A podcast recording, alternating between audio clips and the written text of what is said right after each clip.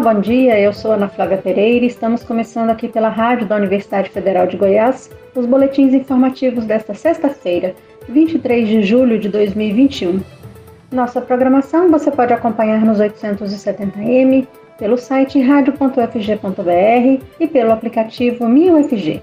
Os boletins informativos da Rádio Universitária você encontra disponível também em formato de podcast nas principais plataformas digitais.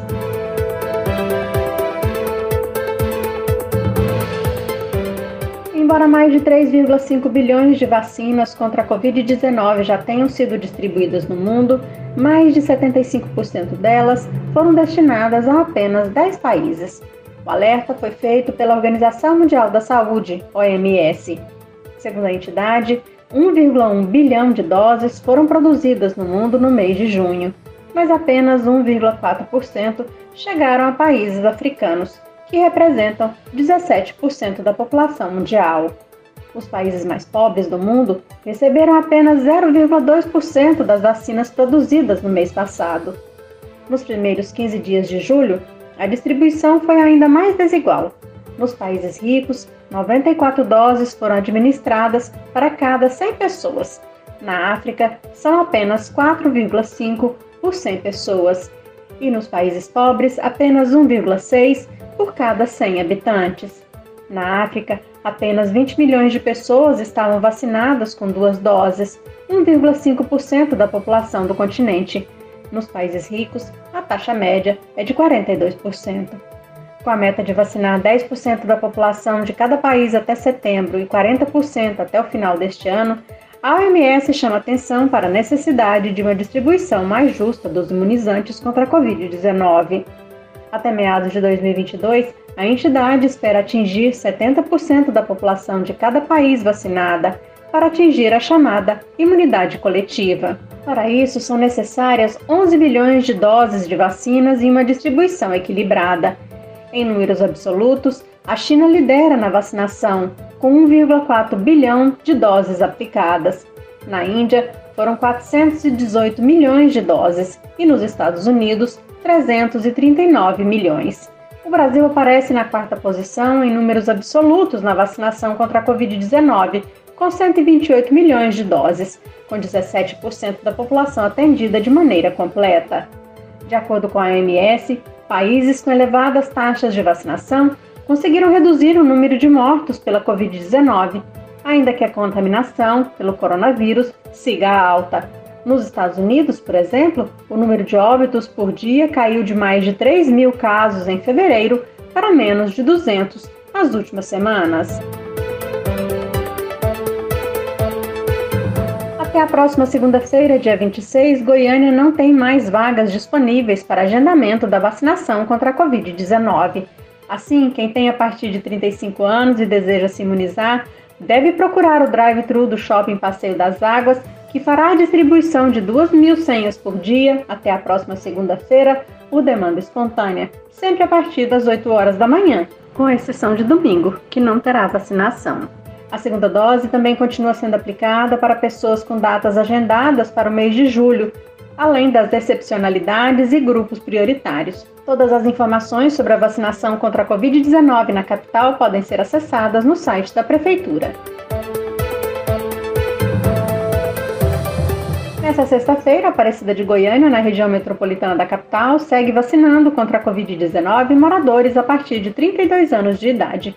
Profissionais da saúde, da educação, gestantes, puérperas e pessoas com comorbidades ou deficiência que ainda não receberam a dose também podem se vacinar com agendamento. A Aparecida também aplica a dose de reforço para quem está no prazo, sem necessidade de agendamento. Locais e regras da vacinação podem ser conferidos no site da Prefeitura de Aparecida. A Liga Independente das Escolas de Samba do Rio de Janeiro, Liesa, já organiza o Carnaval de 2022 na Marquês de Sapucaí, apesar da pandemia de Covid-19 ainda ser uma preocupação. No próximo mês, será iniciada a venda dos primeiros ingressos para os desfiles das grandes escolas de samba cariocas, o primeiro lote, de acordo com o cronograma, será para reserva de camarotes do Sambódromo, a partir do dia 1 de agosto. Segundo o diretor de marketing da Liesa, Gabriel Davi, 2022 terá o maior carnaval de todos os tempos. Coordenadores dos cursos que serão avaliados este ano no Exame Nacional de Desempenho dos Estudantes, ENAD 2021, têm até o dia 8 de agosto para inscrever os estudantes. O ENAD avalia estudantes que estão ingressando ou concluindo cursos de graduação e terá provas no dia 14 de novembro. Este ano, serão avaliados os estudantes ingressantes e concluintes dos cursos de bacharelado pertencentes às áreas de ciência da computação, ciências biológicas, ciências sociais, design e educação. Entre as licenciaturas, os alvos serão os cursos de artes visuais, ciência da computação, ciências biológicas, ciências sociais, educação física, filosofia, física, geografia, história, letras, português, letras em inglês, matemática, música, pedagogia e química. Também estão incluídos os estudantes de curso superior de tecnologia, em análise e desenvolvimento de sistemas, tecnologia em gestão da tecnologia da informação e tecnologia em redes de computador. O estudante que não realizar a prova ou preencher o questionário do estudante fica impedido de colar grau. Segundo dados de uma pesquisa divulgada ontem pela União Nacional dos Dirigentes Municipais de Educação, a Undime, apenas pouco mais de 1% das redes de ensino começaram o ano letivo de 2021 com aulas totalmente presenciais e pouco mais de 15% de forma híbrida, mesclando aulas presenciais com ensino remoto. O estudo foi realizado com apoio do Fundo das Nações Unidas para a Infância, Unicef, e do Itaú Social, entre os meses de junho e julho de 2021. Com 3.355 redes municipais que juntas representam mais de 60% do total de municípios do país e respondem por mais de 13 milhões de estudantes. As redes municipais concentram a maior parte das matrículas das creches, pré-escolas e ensino fundamental públicos. A pesquisa da Undime mostra ainda que 57% das redes concluíram os protocolos sanitários para a prevenção da Covid-19. Quanto à imunização dos profissionais da educação, o processo já começou em mais de 95% das redes municipais entrevistadas. Para o presidente da entidade, Luiz Miguel Martins Garcia, na volta dos estudantes às escolas é preciso considerar a situação de cada localidade. Segundo ele, a expectativa é que, neste segundo semestre, com a adoção dos protocolos, mais redes retomem o ensino presencial. O estudo da Undime apontou ainda que a conectividade de estudantes e professores, bem como a infraestrutura das escolas, continuam sendo consideradas as maiores dificuldades enfrentadas pelas redes durante a pandemia. Quase todas as redes de ensino, quando se trata de ensino remoto, usam materiais impressos, 98,2%, e passam orientações por WhatsApp, 97,5%. A infraestrutura das escolas é o maior empecilho para o retorno às aulas presenciais. Dados do Censo Escolar 2020 mostram, por exemplo, que apenas 41% das crianças matriculadas em creches e 41% das matriculadas em pré-escolas estão em estabelecimentos que possuem área externa. Além disso, mais de 20% das crianças com até 5 anos estão matriculadas em escolas sem itens de saneamento básico, como água filtrada, esgotamento sanitário ou coleta de lixo.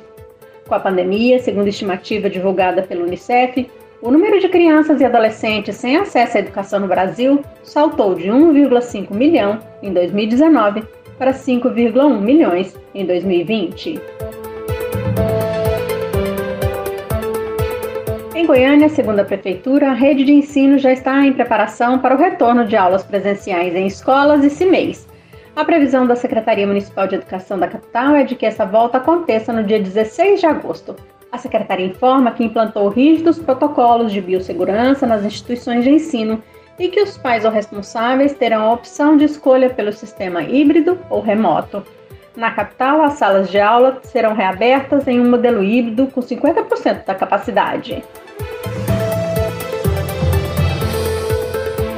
As aulas do primeiro semestre letivo de 2021 da Universidade Federal de Goiás terão início na próxima segunda-feira, dia 26 de julho, com predomínio de atividades remotas. Com o calendário acadêmico atrasado em praticamente seis meses, por conta da suspensão das aulas no ano passado, em virtude da pandemia de Covid-19, A UFG só deve voltar a ter ensino presencial quando estiver muito mais controlada a disseminação do novo coronavírus. A afirmação é da professora Sandra Mara Matias Chaves, vice-reitora da UFG. Esse novo semestre ainda será conduzido de forma remota.